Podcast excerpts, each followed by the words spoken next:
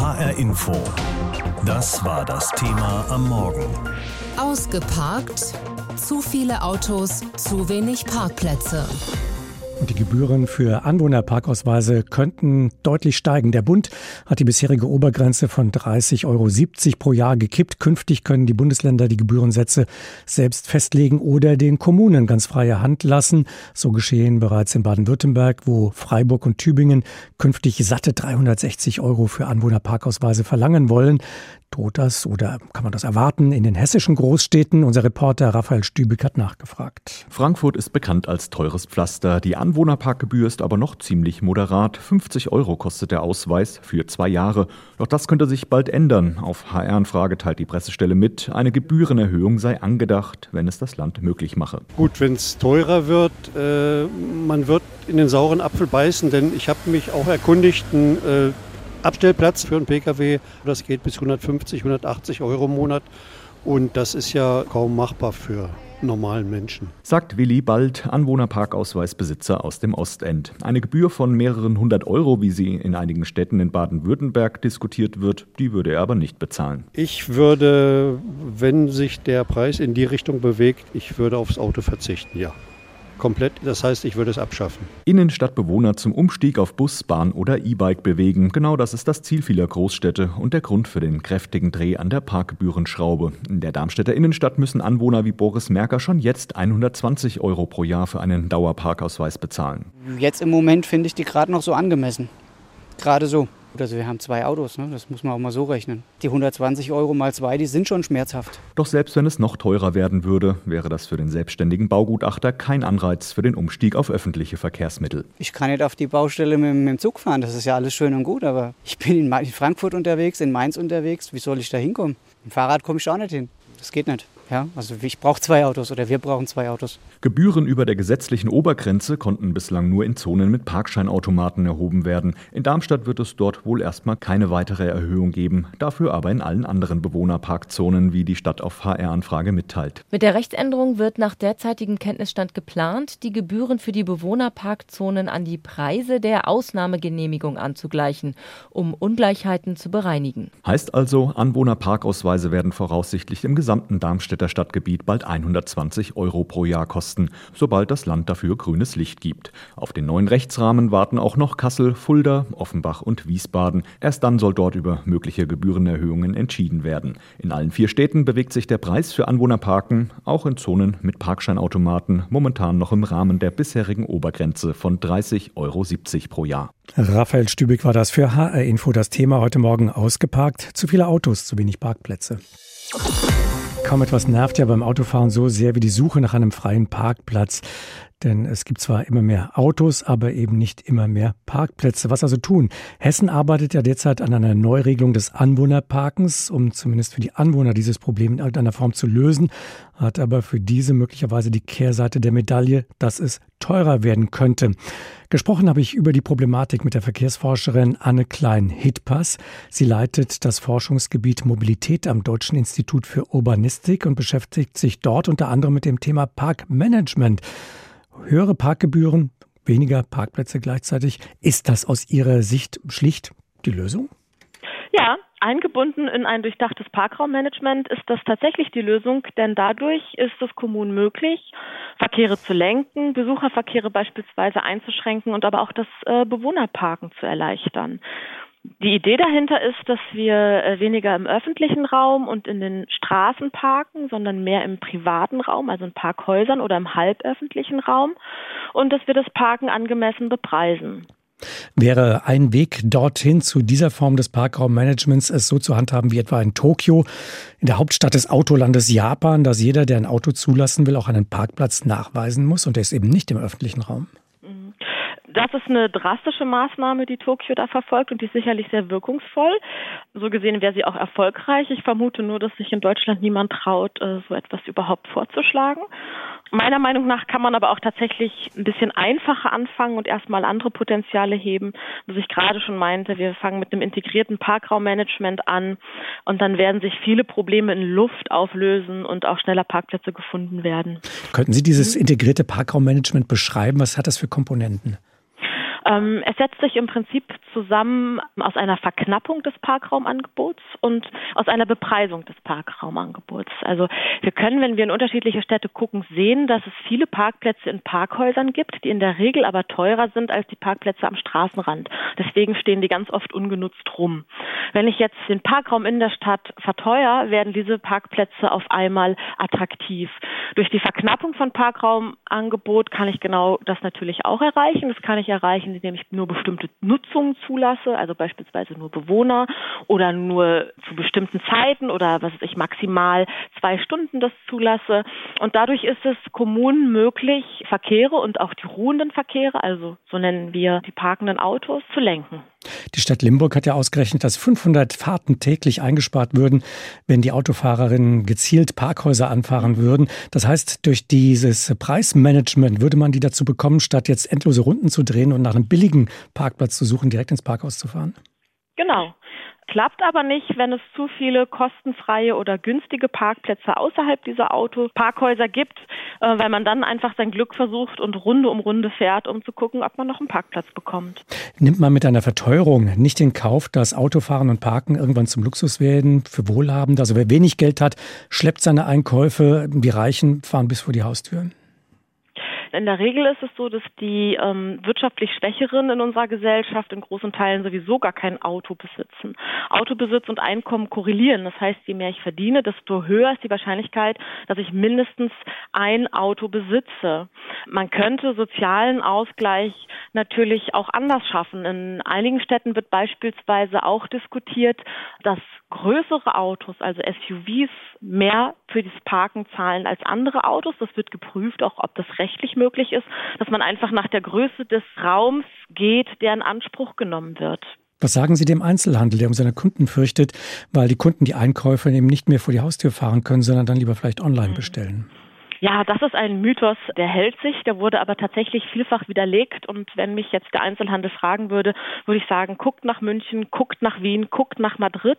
Das sind alles Städte, wo man durch Parkraummanagement Einkaufsstraßen attraktiver gestaltet hat, sodass der Umsatz in diesen Straßen gestiegen ist. Und es gibt dann auch aktuelle Untersuchungen, aktuell gerade vom ähm, IASS in Potsdam, die zeigen, dass die Händlerinnen oft den Anteil der Kundinnen überschätzen, die mit dem Auto zum Einkaufen fahren. Das heißt, ganz oft sind die Kunden auch ganz anders unterwegs.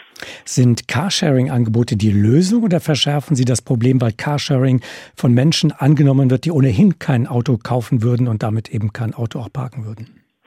Carsharing sind Teil einer Lösung. Carsharing ist natürlich nie der alleinige Halsbringer, kann aber tatsächlich für Menschen, die kein Auto besitzen, ein automobiler Baustein in, in, in der eigenen Mobilität sein, sodass man gar nicht erst in die Versuchung kommt oder in, in die Abhängigkeit kommt, ein Auto zu benutzen.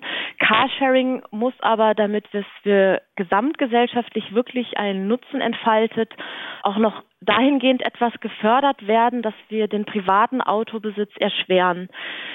Wir wollen immer, dass die Menschen auf Alternativen zurückgreifen. Grundsätzlich bleibt aber die Schwierigkeit, wenn wir in unserer gewohnten Art und Weise das Auto in dieser gewohnten Einfachkeit nutzen, sind die Alternativen nie konkurrenzfähig. Sagt die Verkehrsforscherin Anne Klein-Hitpass vom Deutschen Institut für Urbanistik. HR Info. Das war das Thema am Morgen. Ausgeparkt. Zu viele Autos, zu wenig Parkplätze. Zu viele Autos, zu wenig Parkplätze. Ein Problem, das es nicht nur in Deutschland gibt. In Japan auf der Straße einen kostenlosen Parkplatz zu finden, ist zumindest in der Stadt tagsüber unmöglich. Lediglich Taxen oder Lieferdienste dürfen auf markierten Stellen kurz anhalten. Gibt es doch mal einen freien Platz, steht irgendwo eine Parkuhr. Wer sich nicht daran hält, muss mit einer Strafe rechnen. Die beläuft sich umgerechnet auf 80 bis 140 Euro. Wer ein Auto kauft, muss zugleich auch einen Parkplatz vorweisen bzw. anmelden. Den gibt es entweder automatisch auf dem eigenen Grundstück oder er kann gemietet werden. In großen Wohnblöcken sind die unterirdischen Parkhäuser zum Teil richtige Türme, in denen die Autos übereinander gestapelt werden. Wo es wenig Platz gibt, ist der Preis entsprechend hoch. In einer Stadt wie Tokio können da schnell 400 Euro im Monat zusammenkommen. Und da hat man sein Fahrzeug ja nur bei sich zu Hause stehen und noch kein Stück bewegt. Aus Tokio Katrin Erdmann. In Amsterdam ist das Auto mit Abstand der unbeliebteste Verkehrsteilnehmer. Die niederländischen Städte versuchen seit Jahren, den Verkehr aus den Zentren zu drängen und sorgen dafür, dass Autofahren zum Spießrutenlauf wird. Enge Durchfahrten, Geschwindigkeitsbremser und Durchfahrverbote sollen die Lust am Individualverkehr vermiesen.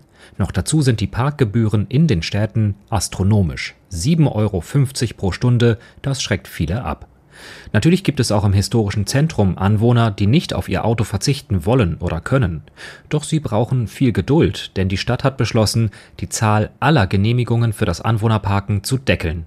Das heißt, dass in den kommenden Jahren alle sechs Monate 750 Anwohnerparkplätze wegfallen. Sie werden etwa durch Grünflächen ersetzt.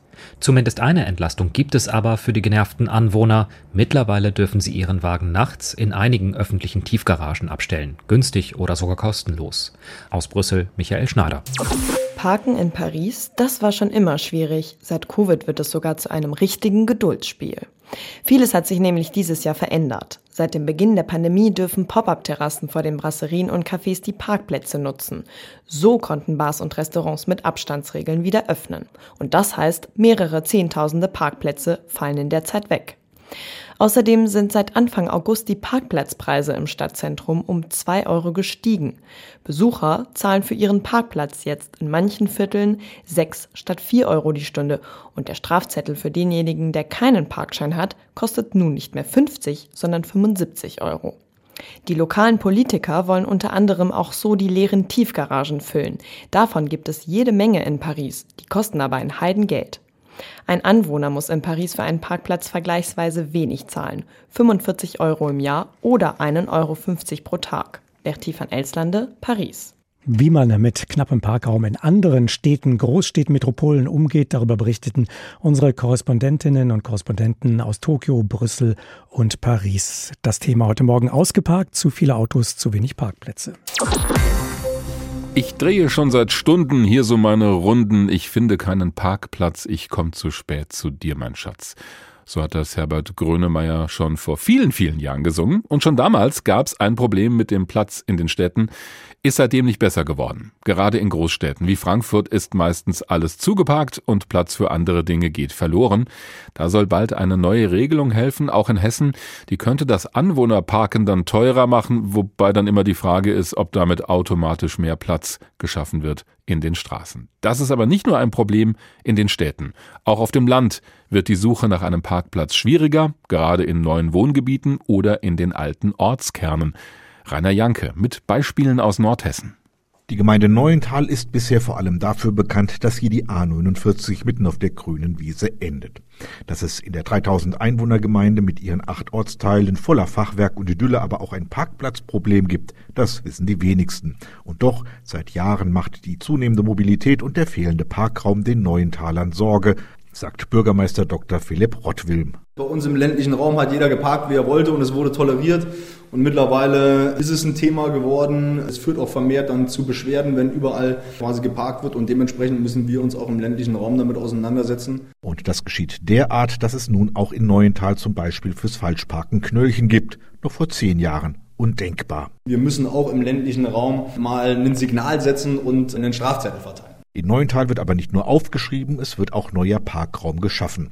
Derzeit wird zum Beispiel die Bahnhofsstraße erneuert und gleich auch neue Parkplätze angelegt, sagt Rottwilm. Damit nicht mehr überall rechts und links geparkt wird, wild oder auf dem Gehweg, werden wir jetzt sogenannte Parkpakete installieren mit zwei Bäumen davor und dahinter, sodass alle auch sicher unterwegs sein können und das Parken ein bisschen geregelt ist und nicht mehr kreuz und quer. Auch 30 Kilometer weiter nördlich in Niedenstein hat das Auto von den Dorfkernen Besitz ergriffen. Auch hier gibt es viel Fachwerk und wenig Platz und einen Bürgermeister in Sorge, der heißt Frank Grunewald. Mittlerweile ist es ja fast so, dass beim klassischen Einfamilienhausneubau und bei einer jungen Familie nicht nur ein, sondern zwei, vielleicht sogar drei Fahrzeuge vorhanden ist.